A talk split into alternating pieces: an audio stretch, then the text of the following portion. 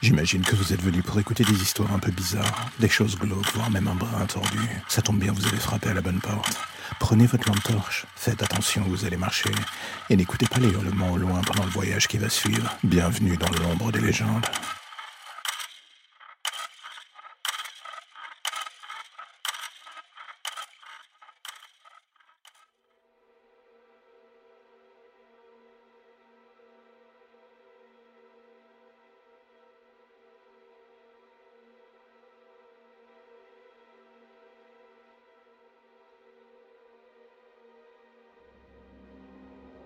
La journée est magnifique. Après des semaines dans votre job de merde, vous êtes enfin loin du tumulte, du bruit de la vie parisienne.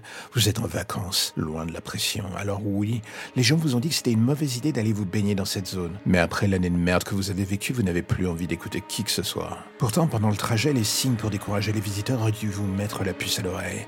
Mais non, vous vouliez voir ce lieu soi-disant magique, ce petit paradis, cette légende urbaine. Et voilà, trois heures que vous y êtes.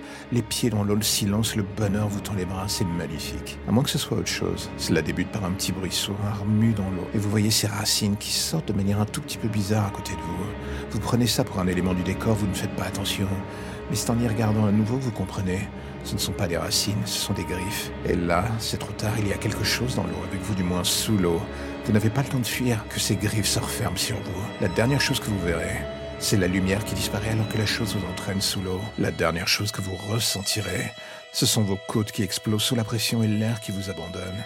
On vous avait dit pourtant de ne pas venir dans ce lieu. Vous n'écoutez jamais. C'est bien ça le problème avec vous.